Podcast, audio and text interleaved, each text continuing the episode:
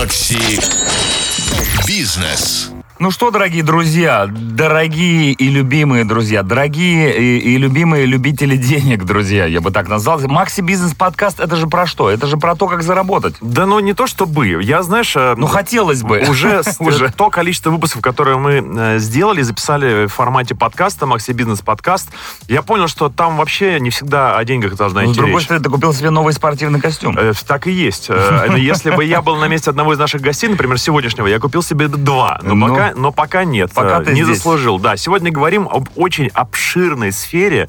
Вообще, нам нужно было с этого начинать. Это э, база и сырье. Масштабного. Да, во- в вашей квартире результат работы сегодняшнего нашего гостя встречается практически в каждой комнате, на кухне, где Если, угодно. конечно, у вас есть квартира. Да, Естественно, да. Начнем с этого. Сегодня говорим о лесе. В принципе, да, но не как о месте, где хорошо провести свой досуг, а которое поставляет нам сырье для производства разных а, продукций. Александр Егельский сегодня у нас в гостях, инвестиционный директор финансово-промышленной группы «Профит». Приветствуем. Доброе утро. Да, добрый день. О, Я- какой голос, да, Александра? А, это лесной, голос. Лесной. Конечно. Вышел из леса. Вышел из леса. Профит, профит является одним из системных игроков в лесном секторе России, присутствует во всех переделах от лесозаготовки и лесопереработки до производства конечной продукции, мебель и до компонента. Вот об этом я как раз и говорю, и наш слушатель, ну и мы тоже с Чаки Боем обыватели в этом смысле, мы покупатели мебели исключительно. Давайте сегодня туда тоже свой взор а, Вы, направим. вы не против, Александр? Да, пожалуйста. Прекрасно. Про Ну-ка. переделы надо расшифровать? Да, Да и профит был бы неплохо. Ну давайте, да, будем? передел, Или да. это шутка была? Да нет, нет, на самом деле все серьезно. Я же не шарю. Начинаем от э, лесозаготовки, Так. потом переработка, потом э, из э, переработанной древесины производство разной конечной продукции. Вот заготовка, переработка и потом производство, это вот все разные переделы. Да, всё. Вот как бы мы везде. То есть это процессы. Переделы это процессы того или А, иного. да, да, это превращение одной штуковины в Ага. другую штуковину уже следующего уровня. Все, прекрасно. Да, но, соответственно, это целый э, Мир. целое деревянное государство. То есть э, там задействованы все виды профессий у вас, да, в бизнесе, которые э, имеют дело с древесиной. Да. И лесорубы. Да. И, э, И валим тоже. и, э, су- Супер. Продолжаем Все сегодня. будет сегодня в Макси Бизнес Да, подкасте. сегодня говорим о лесе. Ребята, беседа обещает быть максимально интересной. Макси бизнес-подкаст в эфире. У нас есть к вам, Александр, вопросы. Ну, а Да. мы, мы уже говорили о, о том, что профит это очень масштабно и вообще для бизнеса на- зачем присутствовать во всех сферах лесного сектора? Мы это называем переделами, да, теперь уже как профессионалы. Но человек вот придумал производное. Производные. А, Я хорошо. придумал производные. А, просто да, э, нам вот, э, мне, по крайней мере, казалось бы, что сконцентрироваться на чем-то одном, это суперэффективно, потому что ты даже э, можешь стать в каком-то смысле монополистом и вообще экспертом в области, а тут размах вообще по всем фронтам. Есть э, доля правды в твоих словах. э, но особенность в том, что когда ты присутствуешь во всех передел или производных, а, тогда ты меньше зависишь от поставщиков сырья для тебя. Плюс э, каждый последующий передел добавляет тебе денег в копилку. Это логично. То есть там маржинальность выше. А ведь э, а, э, каждый передел это отдельная сфера бизнеса, насколько я да, понимаю. да, то есть по-хорошему это как э, самостоятельная бизнес-единица или вот в нашем случае это отдельное предприятие. И даже юрлицы, наверное, разные. Абсолютно. И даже бывает не одно юрлицо в каждом переделе. И вы над ними немножко сверху нависаете, так Не я лично, но есть люди, которые нависают. Я вообще стою сбоку, я эти предприятия покупаю в группу. Удобно. Э, Конечно, конечно. Э, Главное ни над чем не нависать. Скажите, а начинается это со с чего обычно все вот это? Вот когда при- Сколько заводов, давайте у вас для начала? Да там где-то порядка 20. 20 заводов. считал, С чего начинается? С гаража и с напильника? А, ну, это только в Штатах. Э, У нас обычно сразу начинается с машины. Эм, Да нет, на самом деле все начинается с какой-то большой идеи, большого желания. Оно бывает разным. Но вот у нашего владельца было желание э, построить большую промышленную группу, что-то подобное, что было в Советском Союзе, но то, что было утрачено. Вот он сейчас этим занимается. Да, я ему немножко помогаю. Вот всегда интересует именно вот подобные мотивы. Даже, может быть, миссия в каком-то смысле, почему, как люди приходят к такому размаху и продолжают, главное, расширяться. Александр, вот лес штука, она хоть и возобновляемая, но, насколько я понимаю, возобновляемая довольно долго. Все-таки, чтобы дерево взрасти, должно пройти там не один десяток лет. Вы, когда им пользуетесь в ходе производства мебели и другой продукции, каким-то образом заботитесь о том, чтобы эти леса оставались у нас с нами в нашей многолесной России? Да куда же мы от этого денемся? Э, Если любишь рубить, любишь и насаждать. Э, Хочешь ты этого или не хочешь. Лес, он же как трава. Э, Его, на самом деле, надо косить, иначе он начнет болеть. А, то есть Зеленые обычно история. не любят об этом Да, говорить, конечно. но пошли они лесом.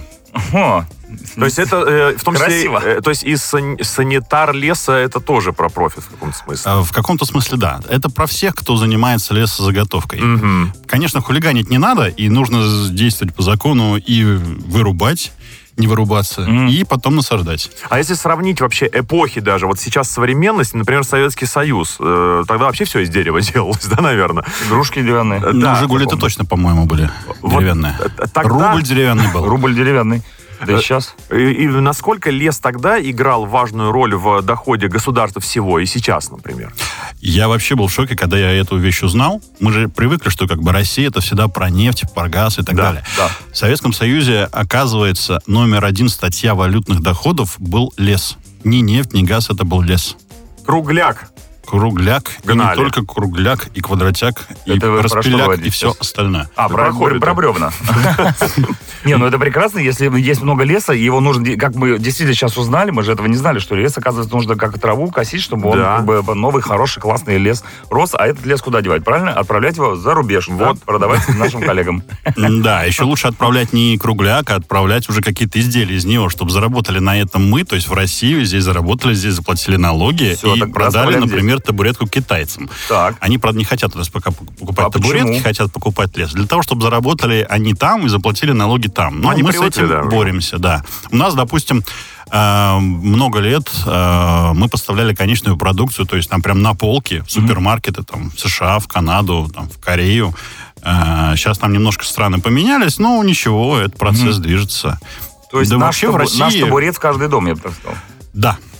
Хорошо сказано. Давайте так, топ поводов для гордости компании. Раз вы крупные, раз вы большие, 20 с чем-то заводов, э, уже стопудово были какие-то классные достижения. Кейсы какие-то. Ну, например, в этом году мы стали партнером группы «Зодчий». Это из дома из древесины, Да, соответственно. я не буду про это рассказывать. У вас недавно был Ты эфир о такой же штуке. Не хочу грузить слушателей тем же самым. Но вообще я никогда бы в жизни не представил, что мне приходилось бы заниматься такой сделкой, как Зодчий, потому что это... Я еще в школу не пошел, а Зодчий уже был. Уже строили. Это Ну, пращуры уже еще наши есть были. конец, конец Советского Союза, конец 80-х, появилась и группа Зодчий. Потом, я помню, я еще молодым мальчишкой видел во всех этих рекламных газетах, которые рассовывали в каждый почтовый ящик, Там Ну, понятно, каждая да-да-да. вторая страница зодчий. И вот я же спустя какое-то время буду там заниматься с командой этой сделки. Ну, ты с самим зодчим знакомился. Самим зодчим, лично, да. Лично. Их там двое, мы с зодчими теперь. Большой привет. Партнеры. Так, что еще А можно... вот, а вот давай так, мы говорим о том, что классно делать готовую продукцию. А бывало такое, знаешь, усложним. Не просто готовая продукция, а еще и которая уходила куда-нибудь на экспорт, а еще- особенно в западные страны. Пользовались вашей продукцией где-нибудь там, где считается, что они сами себе на уме? Кроме табуреток. Да, и это был не табурет, на самом деле это были э, паркетные Так. всякие изделия, э, которые пользовались спросом как раз в самых, что ни на есть, западных странах, там Мгм. в Канаде, в США, Вот, даже э, туда. в Южной. Корее. Ее можно отнести к западной стране? Давайте отнесем ее Конечно. просто к стране. Да, Южной Корее. Слушай, а корейцы м, древесиной любят пользоваться, да? А ведь нет же Западной Кореи, да, есть только... Я вот сейчас понял, Северная, что Южная. Северная Кто, и Южная. кто их Нет знает, Западной. ребят, что у них там происходит в Корее? Я просто думал, что Корея уже настолько высокотехнологичная, что древесина там остается только как напоминание о тех давних временах. О зодчестве Да. корейском. Все должно быть пластиковое, мне кажется, в Южной Корее уже давно. Как музыка, Кроме палочек для еды, скорее всего. Или металлическая. Или так, Или вообще какое-то синтезированное электронное. Хорошо, а теперь про большой план. Что впереди стоит? Какие достижения? Да много, на самом деле, всего. Сейчас у нас есть задача купить несколько предприятий в Сибири и потом интегрировать их в группу. Поскольку Китай э, это рынок номер один э, по лесу вообще в мире. Все хотят присутствовать в Китае. Мы там уже присутствуем, нам нужно это присутствие наращивать. И кроме того, нам нужно постараться а, там, заместить те вещи, которые там выпали последние полтора Мгм, года. Ну, мы уже неплохо с этим справляемся. Я надеюсь, будем еще лучше. Да, желаем вам успех в этом смысле, потому что внутри страны, мне кажется, мы можем производить вообще все, что угодно. Только захотеть приложить усилия. Но ведь не хочется. Надо, надо.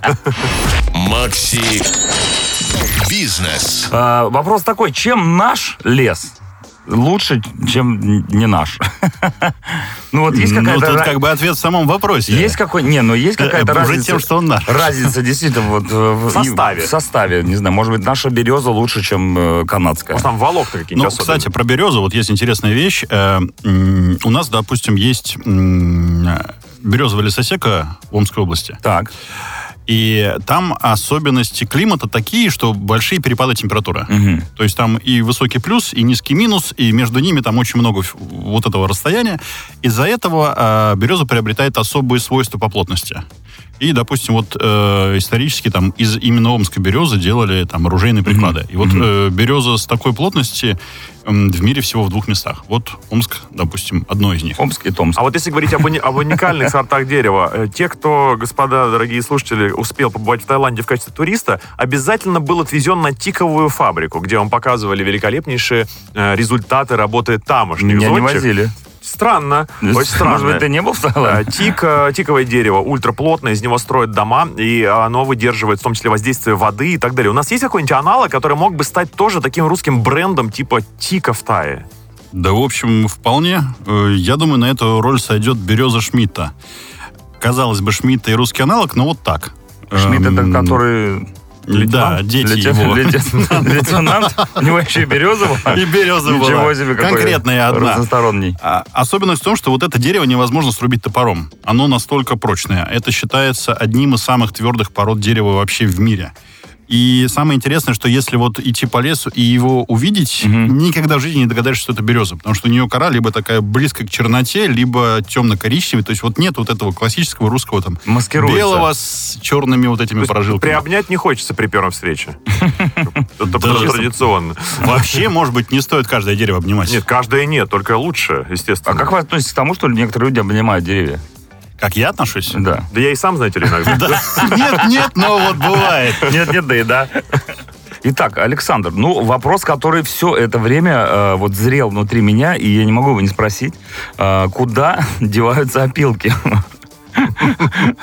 Есть какое-то отдельное производство с чего-то из опилок, которое... Да, там производят Винни-Пухов. Не, ну, не, ну, ну, се- ну, Саш, ну, се- не, ну, правда. А, ведь- я- то есть верю. У вас так, да? То есть подкаст это серьезно. Вот Это эфир там ха-ха-хи-хи. Серьезное мероприятие. Нет, все-таки опилочный бизнес же тоже присутствует. Он же идет в ногу. Ну, его не так называют. На самом деле, э, из э, опилок можно производить э, пилеты, можно производить топливные брикеты. Допустим, вот можно производить наполнители для кошачьих туалетов. О, моя любимая. Слушай, А ну, это, кстати, очень крутой бизнес. Конечно. Вообще А, наполнитель, я как человек, который имеет двух котов в пользовании, понимаю, насколько это крутой бизнес с кошачьим туалетом, поверьте мне. А Да, вот, а вот да. про, про мебель хочу спросить. Вся ли сейчас мебель исключительно из ДСП? Или вот существует где-то тот дом, в котором прям стол по-настоящему деревянный? Да, вот. Да, сто процентов. Э, Можно заказать мебель из массива дерева. Ну, даже у нас можно, это, правда, маленькое производство, то есть там практически такое штучно-дизайнерское, там у нас есть такое предприятие небольшое в Калужской области, но это не только у нас. Э, Это, в принципе, в мире э, существует такой класс мебели из э, массива. Это считается Причем элитной пицца. продукцией или как бы это может позволить себе, ну, в принципе, каждый человек? Ну, конечно, это дороже, чем ДСП, Мгм. но считается ли это элитной, здесь уже каждый сам для себя решает. Сейчас такое понятие элитного Каждый вообще сам очень себя называет. Я элита. Я элита. Что да. сейчас покупают у профита? Вот прям валом идут Да- заказы давай постоянно. топ-3 каких-нибудь, Да. да. может быть? Какие позиции? Это может быть и готовая продукция, а может быть и нет. Хороший вопрос. Спасибо. Он настолько хорош, что Дмитрий. Дмитрий из Москвы, да? Да-да-да. Мальчик Дима, 39 годиков, да? 40 скоро будет. 40. а. Тебе еще не 40? Нет. Черт, я думал, тебе 40 уже. Так, Ну, допустим, это металлоконструкция, это м, железобетонные изделия, ну, то есть вот панели для панельных домов там разного, более мудрого железобетонные изделия у вас покупают? Да. Так вы же деревом занимаетесь. Это лишь один из секторов, который мы А, присутствуем. так да, я все время лес, Меня лес, можно лес, приглашать лес. вообще каждую неделю, я буду рассказывать о новом, но... Всё, Ну вот а следующий- рыбная ловля еще. Мы де- мы делаем табурет из рыбы. смех смеха, мы там чуть недавно не оказались. Нам а, предложили проект а, по вылову каких-то особых рачков в озерах Крыма. Мгм. И там эти рачки пользуются каким-то там сумасшедшим спросом, там полурачки, полукреветки. Э, в Китае. М, И вот типа вылавливать там, увозить это в Китай, продавать туда. Я Сейчас смотрю, местные это прознают. Я смотрю, вы за, вы, вы за, за все хватаете. Нет, на самом деле не за все. Мы много чего рассматриваем, серьезно. У нас есть вот как бы основные направления. Это заводы Мгм. в разных секторах экономики, не только лес. Мгм. А, Второе направление мы строим. а, То есть дома, квартиры, э, там частные дома. Вместе с зодчим на пару. Да, и зодчим, и не только. Потому Мгм. что многоквартирный дом зодчим пока не построить. Потому что Хотя- это элита. Технологии, конечно, Многоквартирная есть. элита? Многоквартирная элита. поздравляю, ты представитель ее. Многоквартирная элита это ты. Я там в пятиэтажке У тебя чуть меньше, да. Так, ну то есть, а скажи мне, пожалуйста, это как бизнесмен, раз уж мы говорим о бизнесе в нашем Макси Бизнес подкасте, э, вот с- схемы э, зарабатывания денег, схемы бизнеса, вот ты говоришь, что в принципе вы можете там и строить дома, и перерабатывать древесину, и, и что-то там создавать мебель и так далее. Э, Ее можно применить к любому бизнесу. Вот ты, ну ты же можешь войти, например, тоже в рыбный бизнес. Навык бизнесменства. Навык бизнесменства, он везде одинаков. Я понимаю, что существуют какие-то отдельные свои приколы везде, но схема, она везде одна. Такой основополагающий вопрос. Да, потому что это и то, и то бизнес. Все, бизнес, То есть, и бизнес э, есть бизнес. Есть бизнес, да. Да. и чем бы ты ни занимался, деревом, рачками или, или шаурмой, все работает везде одинаково.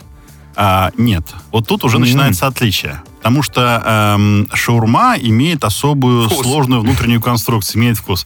Ну ладно, я стебусь сейчас. Эм, на самом деле э, масштабы бизнеса э, сильно наносят и отпечаток на тебя, и имеют, эм, скажем так, некий такой вызов по отношению к себе. То есть не каждый, там, допустим, бизнесмен в сфере шаурмы может справиться там с большим пищевым предприятием, хотя, казалось бы, и там, и там еда. Да. Ну, то все То есть- зависит от количества и размаха, скажем Но так. это история и э, радио. Вот э, Это ты, внутрянка ты личности, насколько он способен. ты сейчас, Александр, полностью соразмерен э, вашему уже бизнесу, потому что ты на федеральной радиостанции, которая вещает на большое количество городов.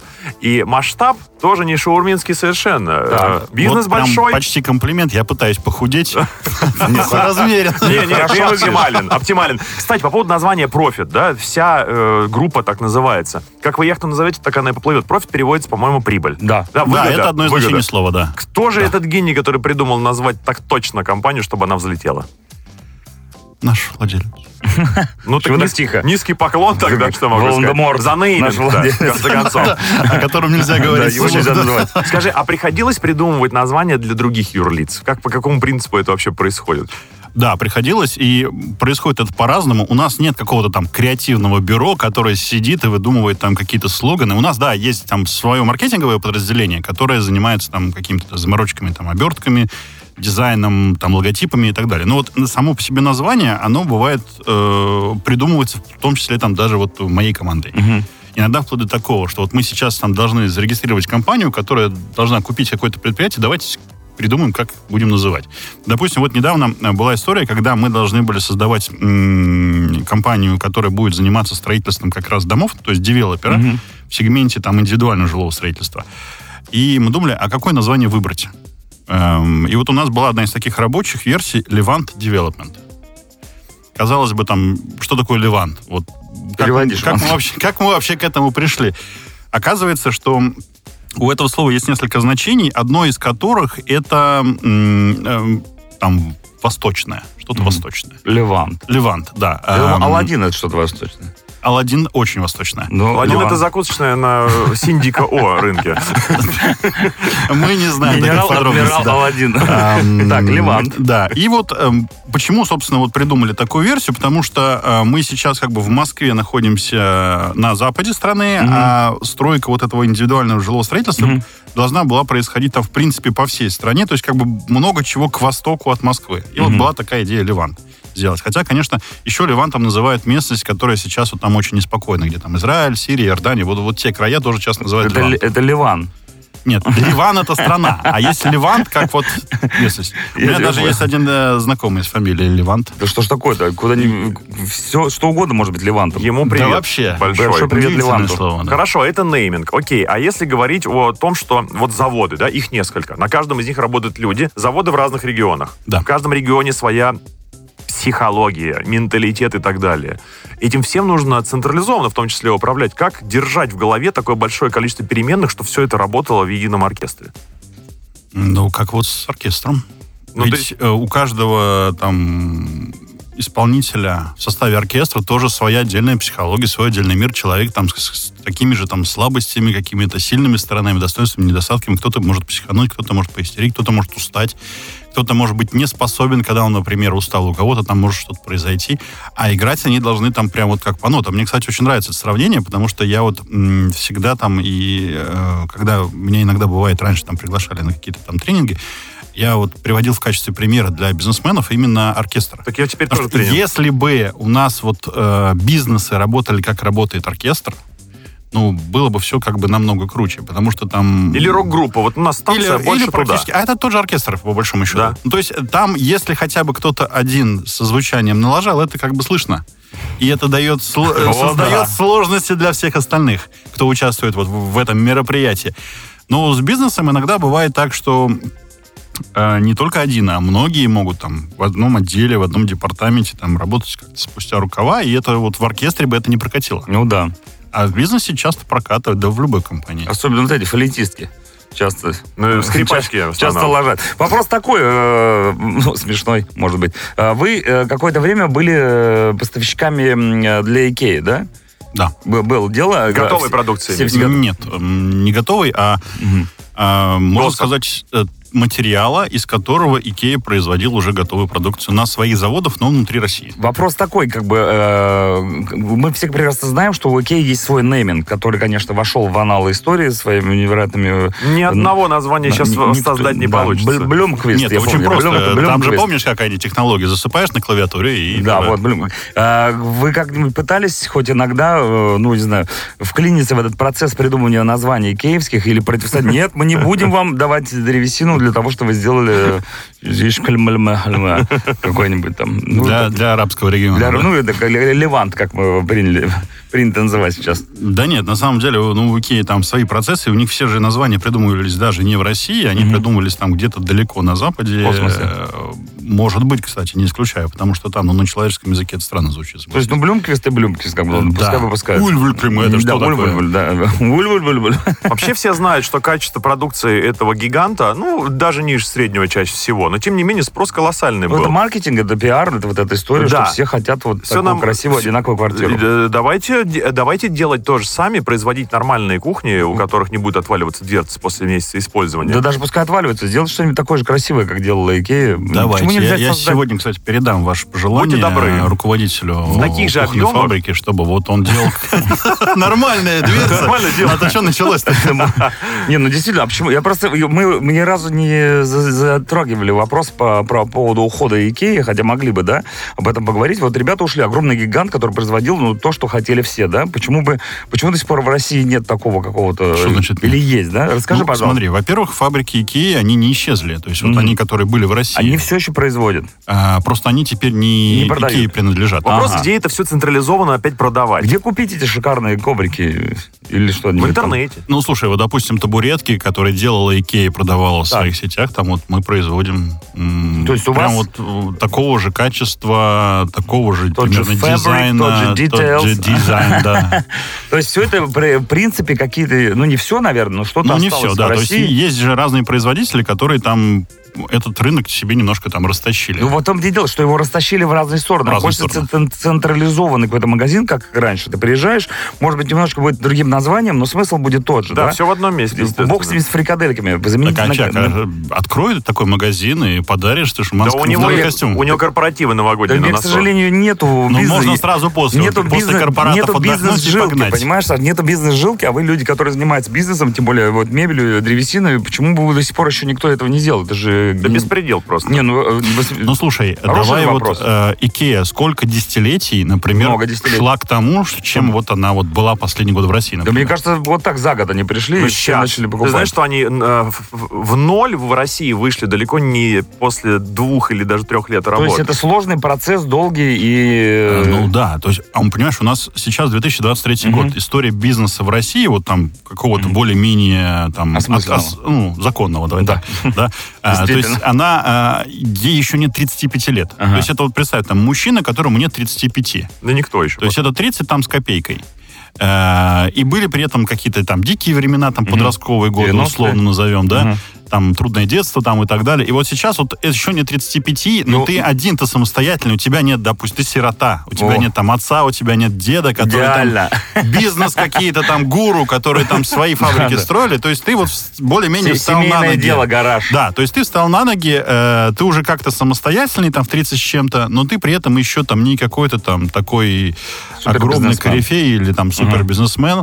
И даже несмотря на это, у нас же там огромное количество разных компаний, которые там за даже вот этот вот короткий промежуток времени достигли там, ну, там, мировых каких-то э, понял, величин, имен, да. успехов, Мгм. имен и так далее. То есть там, я сейчас не буду называть, но их, их легко загуглить. М, То есть это там не один, не два случая, это прям, ну, десятки. Мгм, мгм. А вот э, би- Ну, би- то есть в будущем у нас ждет что-то подобное, типа э, масс-маркета. э, Сейчас же, шведского. понимаете, если раньше эм, мы были в ситуации, что там, если что, мы все купим, да, сейчас мгм. ока- оказывается, что мы в ситуации, что нам могут просто что-то не продать, поэтому куда мы денемся? Нам Ну да. нужно производить. Сделаем сами. Сделаем. А вот, Прекрасно. э, значит, о бизнесе. Вот производим мы де- деревянные табуретки. И вдруг понимаем, вернулись, да, вдруг понимаем, что из жизни необходима пластиковая деталь, которая сделает эту табуретку ультра просто конкурентоспособной на рынке. Что лучше, эту пластиковую деталь для табуретки, допустим, саму сидушечку, покупать где-то, даже в России, если она производится, или самому построить завод по ее производству? Ну, совершенно точно сначала лучше покупать. Проверить, как пойдет. Да, может, не, она только не нужна. прове- не только проверить. Ну, вот я так понял, что она ультра нужна, и уже как бы Да. это типа проверено. То есть точно пойдет. А пойдет ли в таких объемах, чтобы Мгм. завод, который построишь, и все его расходы отбились? Не факт. Вот это вопрос, вопрос о том, как прогнозировать и как вообще э, видеть э, свой бизнес, особенно такой огромный, да, э, в разрезе там пятилетней перспективы, например. Как вообще строятся планы в таких больших компаниях? Вот у нас особенность, мы на самом деле не такие, наверное, нетипичные российские бизнесмены, потому что у нас долгий горизонт планирования. То есть мы иногда, бывает, не боимся совершить какую-то ошибку тактическую в моменте, потому что длинный горизонт ее исправит и там все равно выведет эту историю.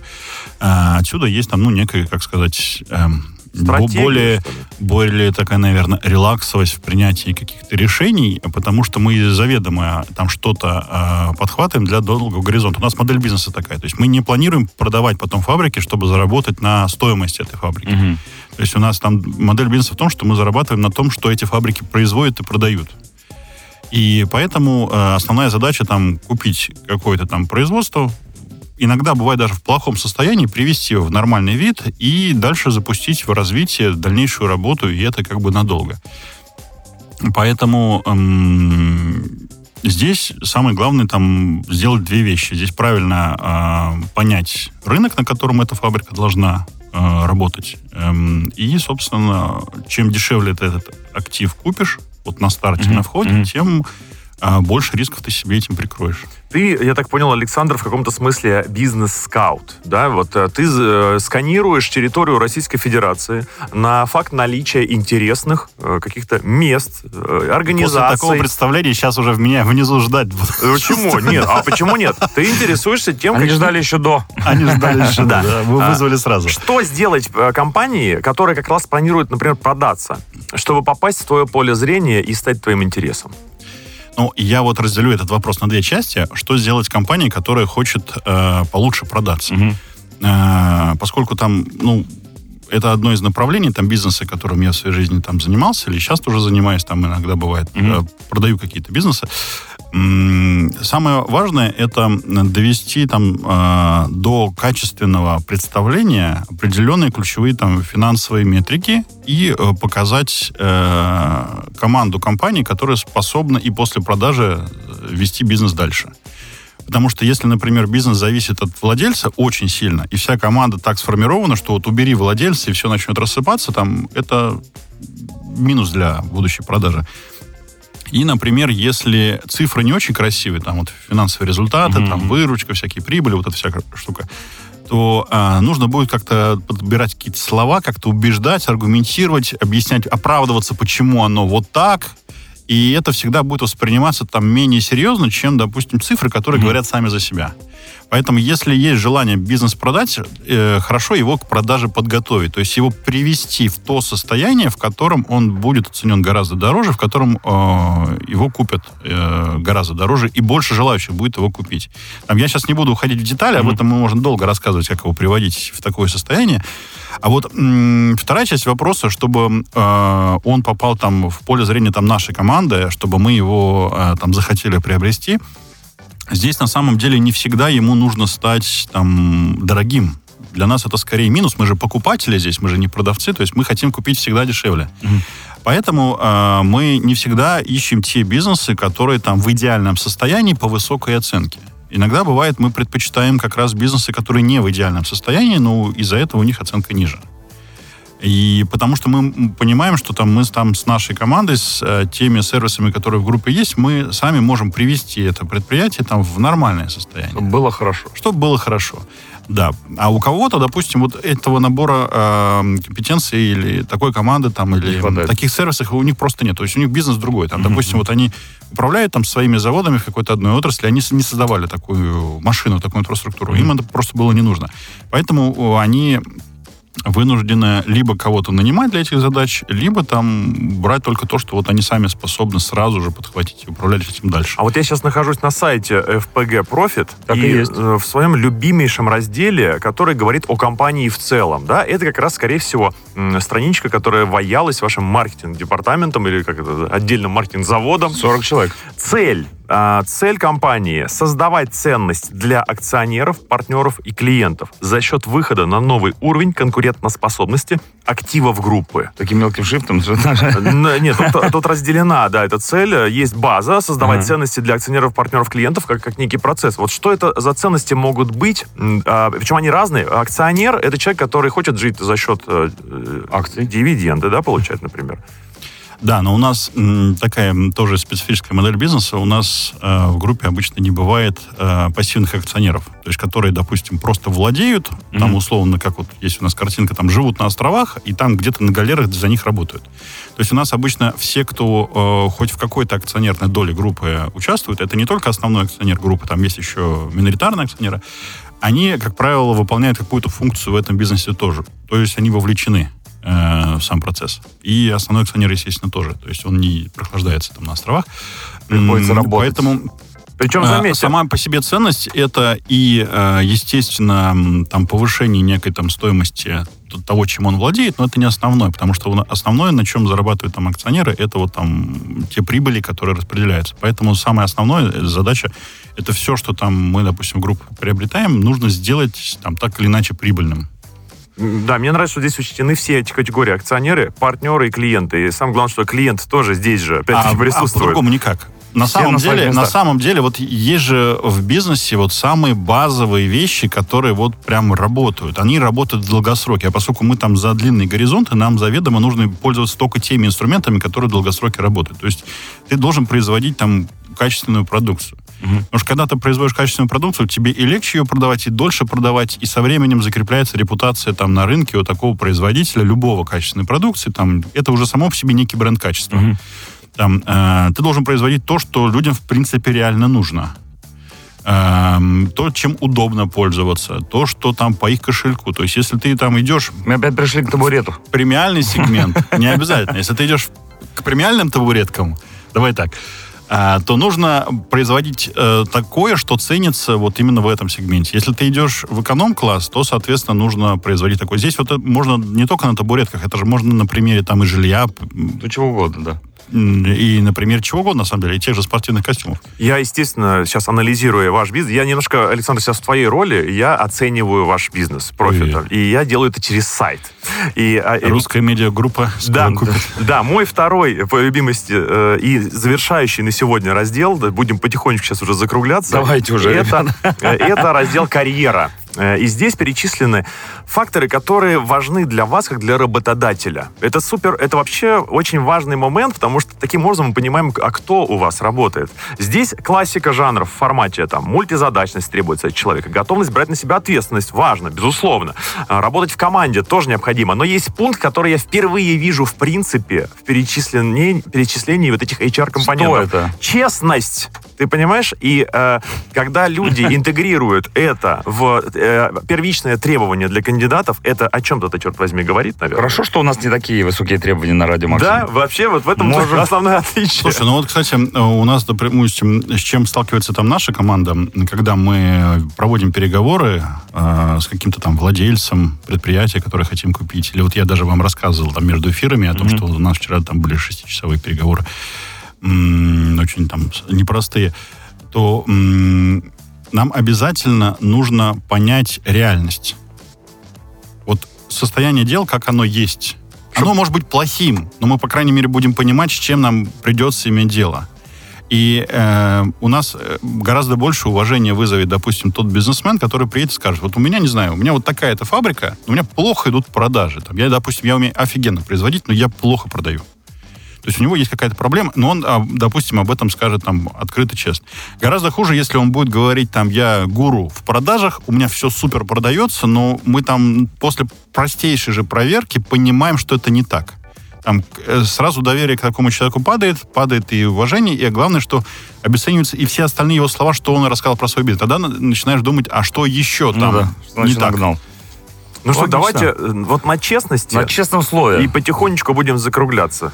Спасибо большое, Александр. Это был э, увлекательный Спасибо вам разговор. за приглашение. Ос- особенно Был в рад. конце. Мы столько всего узнали про э, то, о чем, может быть, и не должны были знать. Да, последнее Слово Тогда вас тоже будут Александра. ждать внизу.